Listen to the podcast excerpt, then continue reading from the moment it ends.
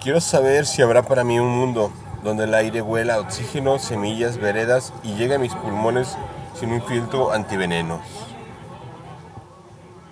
Un marco donde pueda recargar la cabeza sin esquivar las balas perdidas de una historia escrita con la hemorragia del prójimo acribillado. Quiero saber si quedará para mí un río en que acunen mis manos sorbos de frescura, un perímetro claro donde verter mi reflejo, expandido y vibratorio por el fluir de los peces. Un sol que no carcoma mi carne desvestida al tenderme bajo el cenit en el edredón de arena, frente a la mar azulosa reventando sus aguas con un manojo de espumas que no disuelva los huesos. Preguntas para responder mañana. Texto Virginia Leiva. Voz André Michel.